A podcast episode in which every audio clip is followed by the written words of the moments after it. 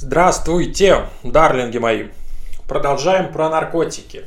Сегодня в меню амфетамины и кокаин. Еще осталось где-то два ролика, кроме вот этого. Это будет ролик про каннабиоиды, которые все, наверное, ждут. А еще ЛСД-25 и психоделики. Про кофе еще очень просили записать такой небольшой ролик, почему это наркотикоподобное вещество. Может, отдельно минут на 10 запишу. За февраль, март, в общем, все сделаем. Ну а прежде чем начать, э, озвучу две вещи.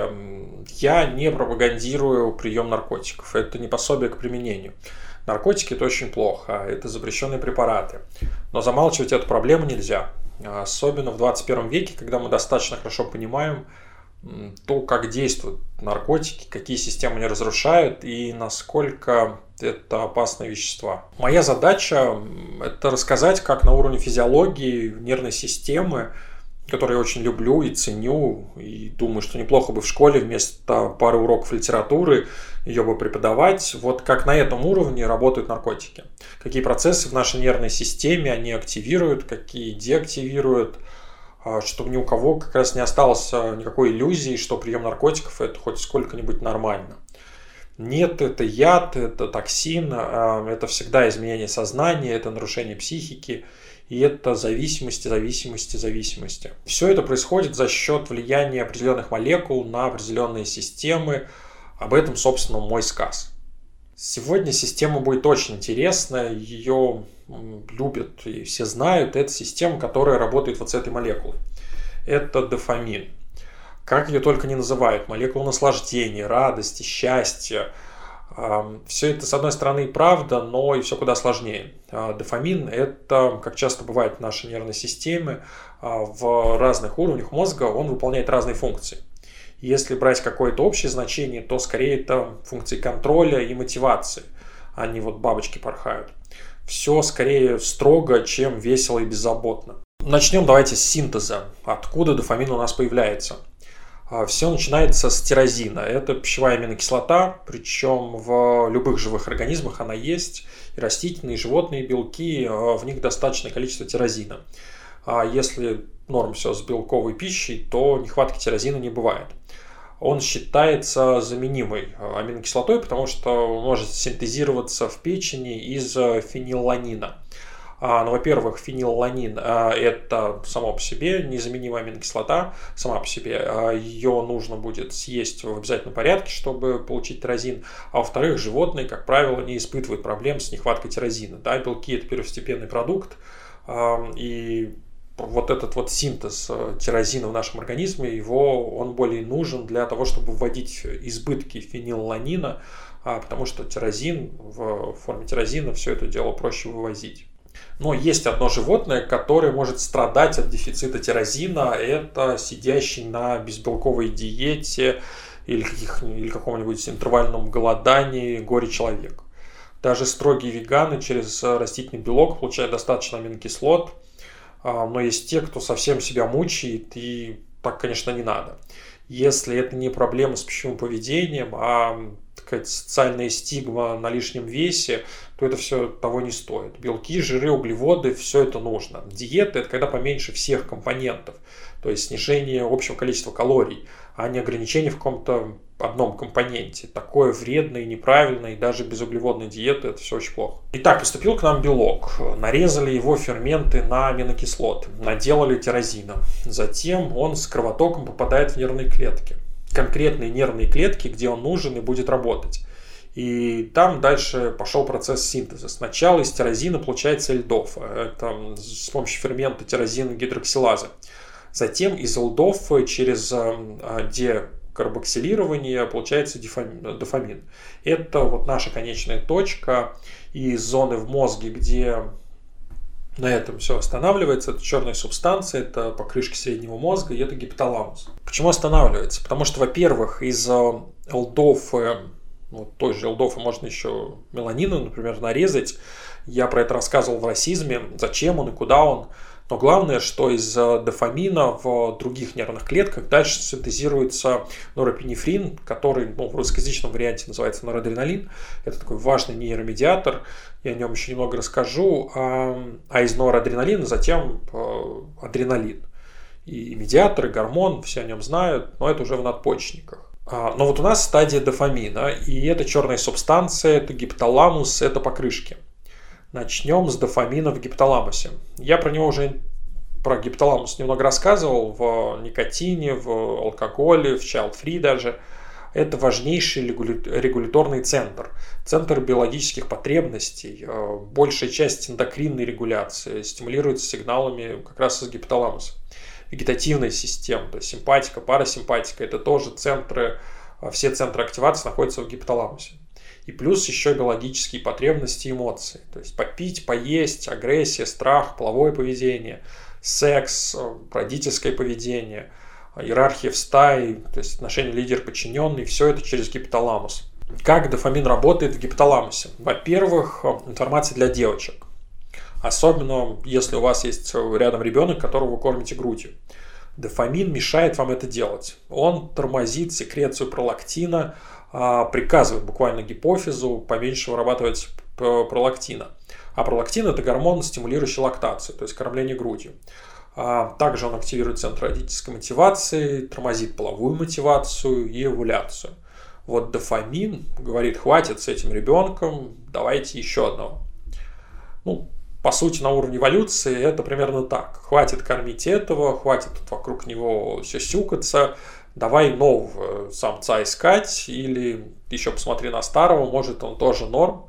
Но ребенок на самом деле сопротивляется, и каждое кормление грудью, каждый акт сосания, это там есть отдельная рефлекторная дуга, а, которая тормозит выработку, выработку дофамина, чтобы вот тот не тормозил пролактин. И если есть какие-то проблемы с кормлением, то есть там воспаление молочных желез или там с молоком что-то не так, то применяют, в принципе, агонисты дофамина второго вроде типа, чтобы побольше была активация дофаминовой системы в гипоталамусе и, соответственно, поменьше молока и всего родительского поведения. Так что дофамин для матери, вот кормящей матери, это совсем не друг. Там окситоцины правят балом и всякие подобные молекулы. Другие задачи дофамина в гипоталамусе – это, с одной стороны, тормозный эффект, то есть он тормозит голод, тормозит страх, тормозит тревожность, а, тормозит вот родительское поведение, и это мы субъективно оцениваем как положительное влияние, то есть поменьше поесть, поменьше тревожность а, и фобии, а, для кого-то и блокирование родительского поведения тоже положительное. А активирующее действие у него это половая система и соседствующая с ней система агрессии. Тут все сложно индивидуально. Иногда это уже не уровень флирта и какой-то близости, а желание какой-то близости, да, а что-то агрессивное и иногда, к сожалению, даже маниакальное. Тут дофаминовая система дает достаточное количество сбоев. Хотя общее влияние, общий положительный эффект, он, конечно, очевиден. Роль регулятора, э, импринтинг, например, он через э, дофамин закрепляется. Импринтинг – это когда мы в момент э, сексуального взросления запоминаем образ партнера. И потом всю жизнь этот типаж мы больше любим и желаем. Я вот в ролике про любовь, который выйдет 13 февраля, в канун Дня всех влюбленных, э, я про это подробно еще расскажу. Ну а мы идем дальше в черную субстанцию. Это часть среднего мозга. Вот так вот он выглядит, средний мозг. У него есть холмики, это центры обработки зрительной и слуховой информации, есть там первичные обработки есть э, центральное серое вещество, э, есть красное ядро, это двигательная автоматия, э, это все взаимодействие с мозжечком там происходит. И вот то, что нам нужно, это черная субстанция и еще тут рядышком покрышки. Кто смотрел про расизм, тот молодец. И он знает, что почему черная субстанция черная. Она, грубо говоря, сгорелая. Там есть один из меланинов, нейромеланин, он подкрашивает эту зону в темный, поэтому субстанция черная. Чем же в ней занимаются дофаминовые нейроны? Они формируют общий уровень двигательной активности, то есть э, положительное подкрепление при движении. Эволюционно это же разные стратегии, то есть полежать и никуда не двигаться, или же наоборот с ветки на ветки куда-то бежать, искать пищу, перемещаться. А вот уровень двигательной активности – это черная субстанция. И дофамин тут работает в связке с базальными ганглиями, еще одной э, важнейшей части нашей двигательной системы. Вот базальные ганглии, они влияют на тонус, на тонус мышц, на активацию движений, и дофамин из черной субстанции, он поощряет запуск этих программ. Для человека дофамин прежде всего это там спорт, танцы, какие-то варианты физической активности. То есть чем активнее черная субстанция, чем больше там активен э, дофамин, э, и чем больше самих синапсов, и чем круче каждый из них работает, то есть больше дофамин выделяет, тем охотнее человек двигается и может часами в спортзале, или там танцы, или фигурное катание – и дофамин тут просто поощряет выполнение этих программ. А бывает наоборот, что в черной субстанции дофаминовых нейронов поменьше или работают они похуже. Это все на уровне изначальной физиологии и такого генетического материала. У кого-то больше, и он более активный вот, на уровне физических программ, а кто-то больше полежать и куда-то там идти, это не очень хочется, опять эти телодвижения – в общем, одних дофамин поощряет, вторых не особо. Но это не значит, что надо лежать и не двигаться. А, значит, мотивацию и подкрепление нужно добирать откуда-то из высших центров. Средний мозг, о котором мы сейчас говорим, это ну такое не уровень для высокоразвитых приматов. Это все базовые и достаточно примитивные программы. Важные, да, ключевые, но сверху-то сколько всего наросло. Конечный мозг, большие полушария – они же не просто так. И вот за счет всяких книжек, сложной информации, через вот ролики на ютубе можно сформировать осознанность и более сложную мотивацию. И если не хочется двигаться на уровне примитивных базовых подкреплений, то это еще не значит, что не получится там, танцевать или заниматься спортом. Мозг очень хорошая штука. Он умеет обучаться и формировать любые поведенческие программы. Ну, вернемся к черной субстанции. А, и затронем тему, тему паркинсонизма. Я думаю, многим будет интересно. Это одно из самых известных нейродегенеративных заболеваний. И погибают там, то есть дегенерируют э, как раз дофаминовые нейроны из черной субстанции.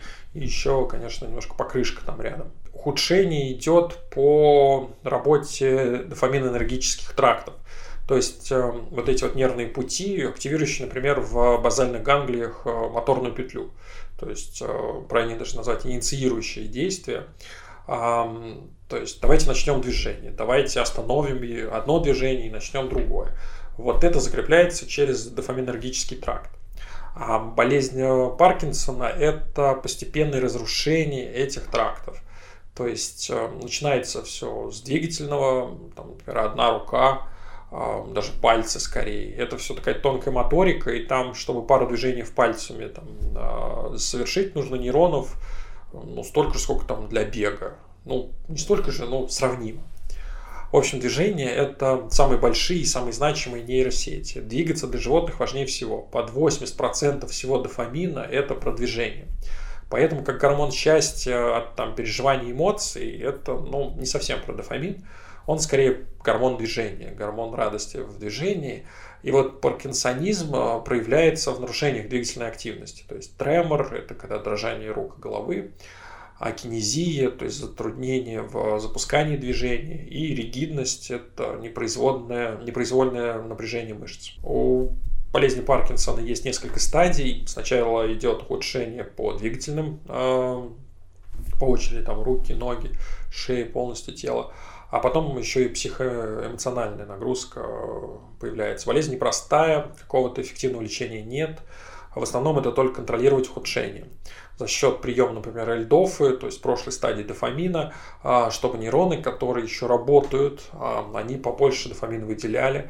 А, дофамином можно самим дофамином накачать нельзя. Он очень плохо проходит ГЭП, и э, в крови, в клетках он сразу синтезируется в норадреналин или в адреналин. Есть еще некоторые варианты с агонистами дофамина, то есть с молекулами, например, имитирующими действие дофамина. Есть варианты с блокированием обратного захвата.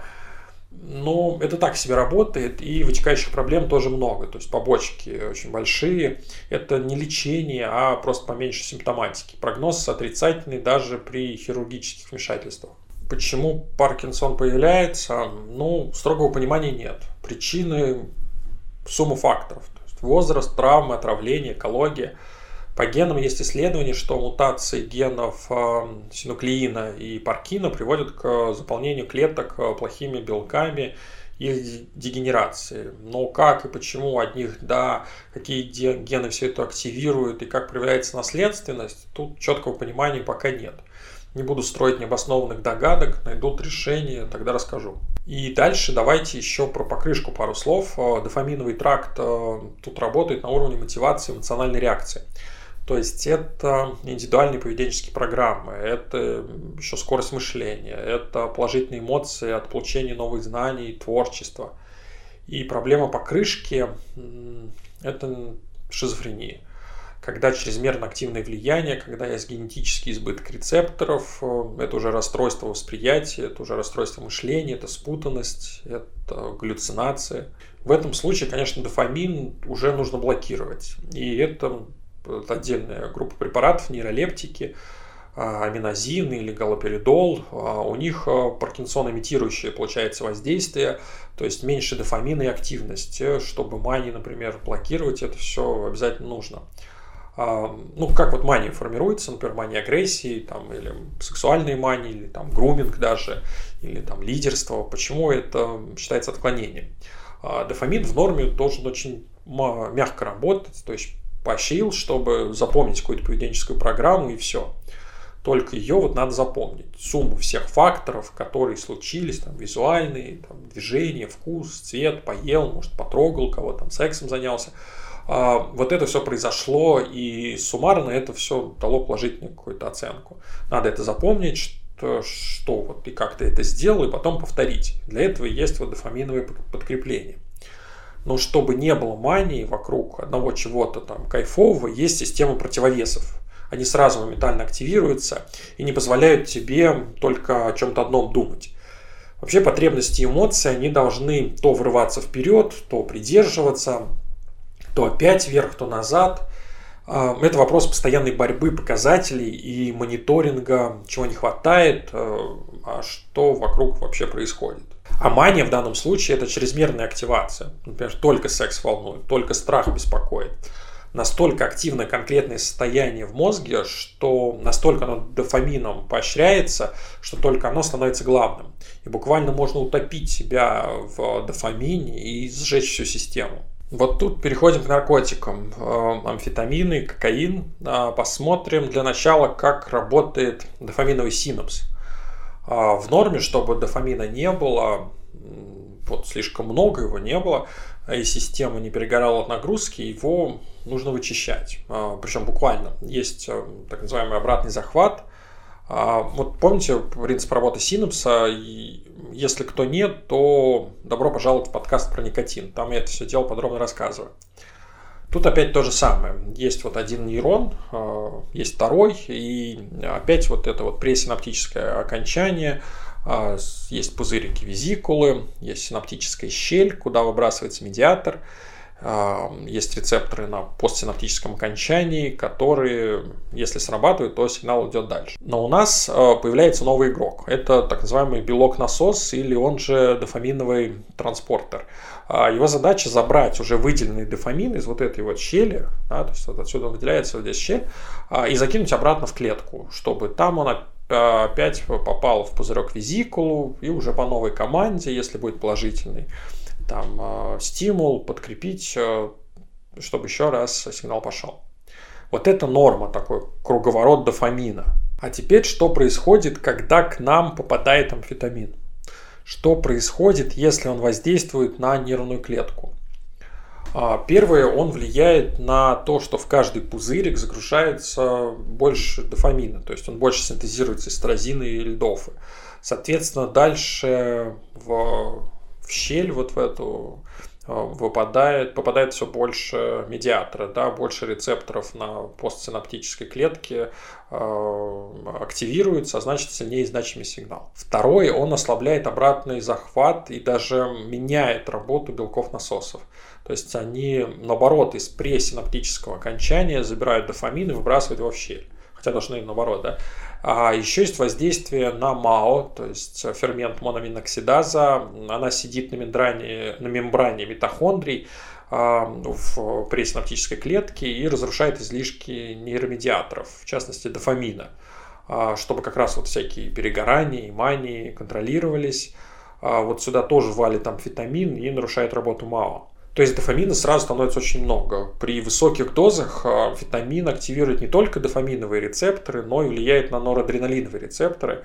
Ну, они схожие, только у них нет вот обратного захвата, потому что они дофамин похож по синтезу, то есть из льдов и дальше там, из дофамина, то есть дальше норадреналин появляется.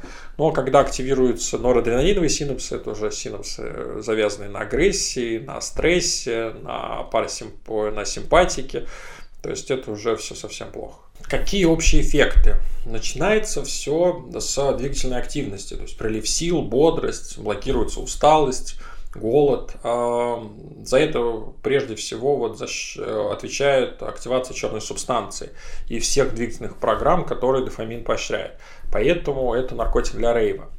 Или как пишут во всяких э, википедиях там бумеры, они наркотик дискотек постоянно. Слышь? А, ну, в общем, э, современное, ну, там, с конца 80-х распространение амфетамина – это, конечно, рейвы и клубная культура.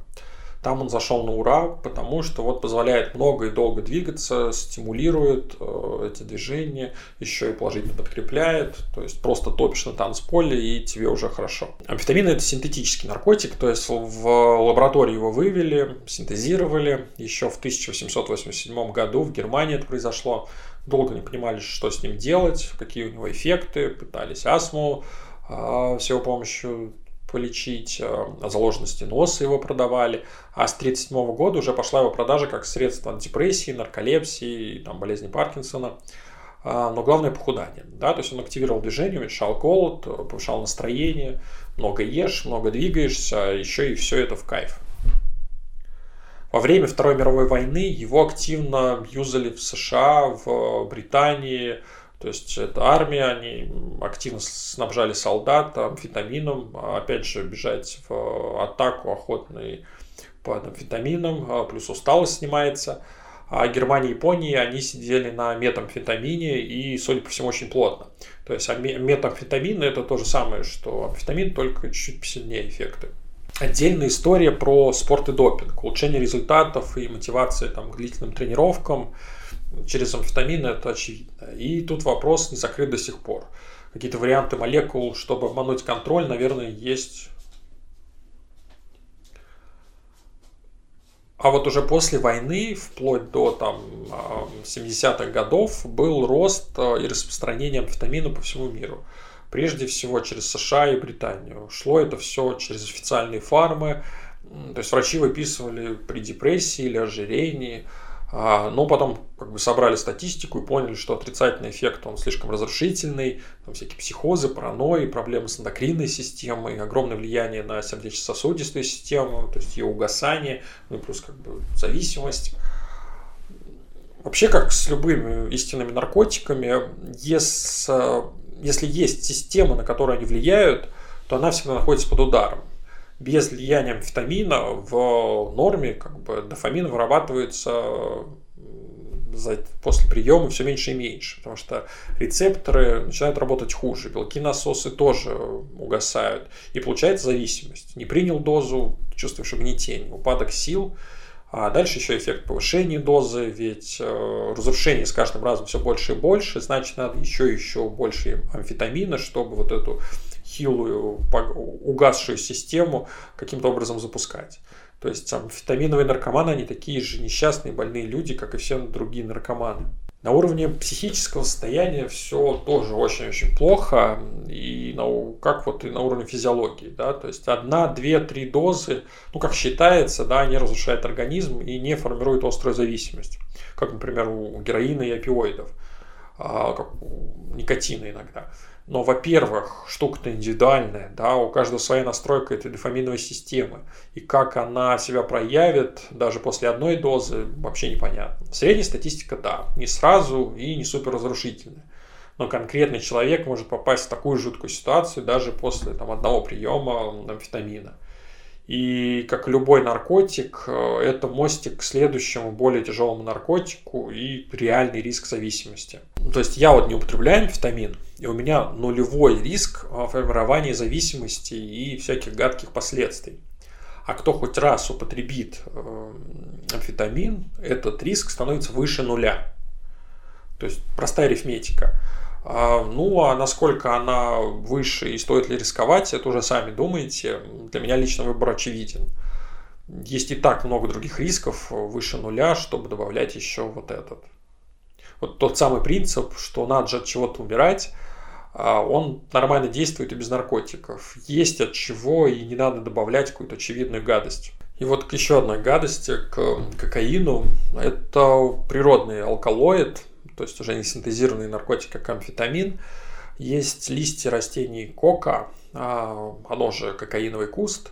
Это растение произрастает изначально в Южной Америке, Анды. А, и вот со времен инков это все дело употребляется. То есть европейцы познакомились с кокаином через завоевание Америк. Испанцы привезли, привезли это все дело в Европу и пошло-поехало. Теперь где только не выращивается. А положительные свойства все сразу же оценили, а отрицательных эм, особо, в принципе, не находили. И так до 1970-х годов э, кокаин даже не был признанным наркотиком. Многие, наверное, знают, что Кока-Кола, изначально рецепт из э, конца 19 века, он был три части листьев коки и одна часть орехов колы. А кола это такое тропическое, дерево, тропическое дерево. И таким рецептом просуществовал до 1903 года, по-моему. И там была история с тем, что якобы негры упились колой, а, которая была с такой нормальной дозой кокаина, и под эйфорией начали громить нью-йоркские улицы. В общем, а, убрали а, листья, чистые листья коки и заменили высушенными, где кокаина нет. Кокаин вообще считался таким наркотиком рабов. А, им буквально кормили негров на плантациях, чтобы они побольше работали. Ну и всякие там гадости с изнасилованиями и все такое тоже это было. И вообще весь 20 век, тоже до 70-х годов, а, это такое разрастание и распространение кокаина по миру. А, то есть по, под влиянием фармы, под влиянием бигбоссов, а, которые контролировали оборот кокаина, была практически открытая продажа была огромная популярность, и огромная популярность есть, к сожалению, до сих пор. Это прикольно, конечно, что в фильмах они там все дорожки раскидывают. А, я не хочу показаться занудой, что типа давайте это запретим. Нет, пусть художественное остается. Давайте только вот просвещать, насколько это все плохо. Что за каждым а, романтизированным персонажем, который в кадре кайфует и красиво употребляет кокаин, есть какая-то сломанная судьба подростка или даже кого-то постарше, кто повелся на это и не справился. Или там накопил зависимость, э, или, что еще хуже, кого-то зацепил от того, что он вмазанный. Да? ДТП, сексуальная агрессия, убийство. Вот э, под, действием, э, под действием кокаина это все вообще не новость. Я личные примеры очень редко привожу, но одну мою знакомую один кусок изнасиловал под кокаином. Она говорила, кричала «нет», пыталась отбиться, а кокаин в его голове, там, центры агрессии, полового поведения, все это дело не слышали, и физическая сила была, к сожалению, на его стороне. А в итоге девочка с травмой на всю жизнь, а чувак до сих пор тусует, вроде бы такая белая цисгендерная мразь. Да? Вот смотрите, как на уровне нейрофизиологии все это происходит. Там те же дофаминовые синапсы, но идет полное блокирование белка насоса. То есть молекула кокаина встает и блокирует. То есть вообще нет обратного захвата. Резкий кратковременный эффект, когда ты прям в супер эйфории.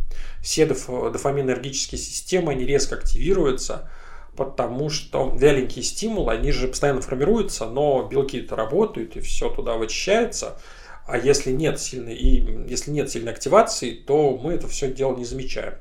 А под кокаином сразу все системы начинают фигачить, как лампочки на новогодней елке. То есть и движение, и энергия, и положительные эмоции, и скорость мышления, и ощущение, что ты все делаешь правильно, и все только в кайф.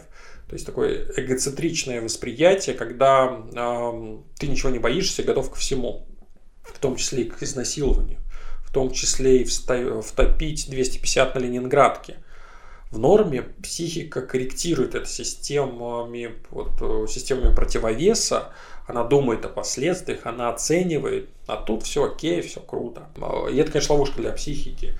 Но помимо того, что выгорают вот физи- физические рецепторы к дофамину, а, потому что они не готовы к такой чрезмерной активации, зависимость идет после двух-трех доз. А, после них, э, если синдром отмены, то это уже упадок, угнетение и какие-то естественные стимулы уже хуже работают.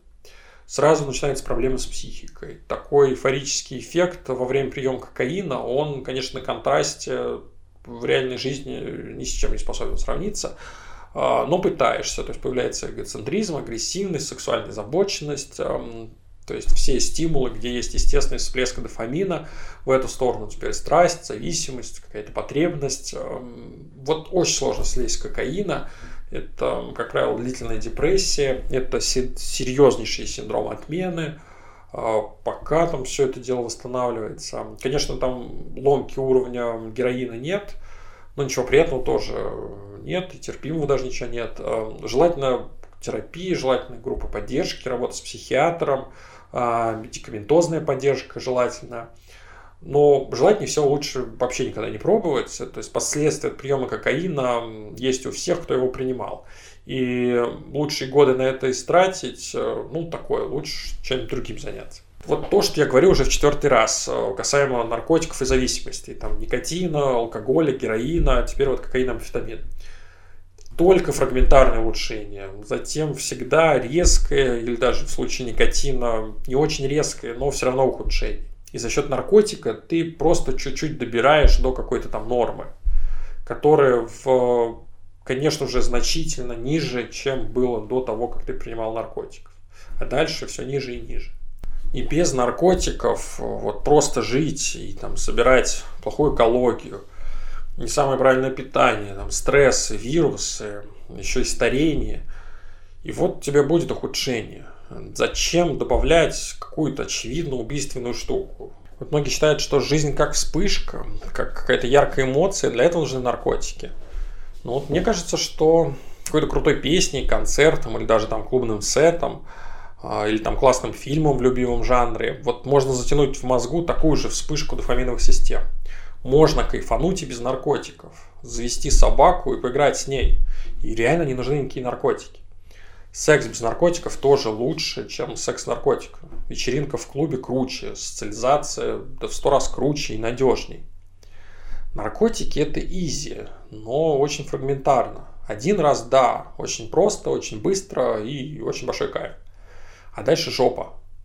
Поэтому лучше научиться чему-то, найти что-то без наркотиков и с этим жить долго.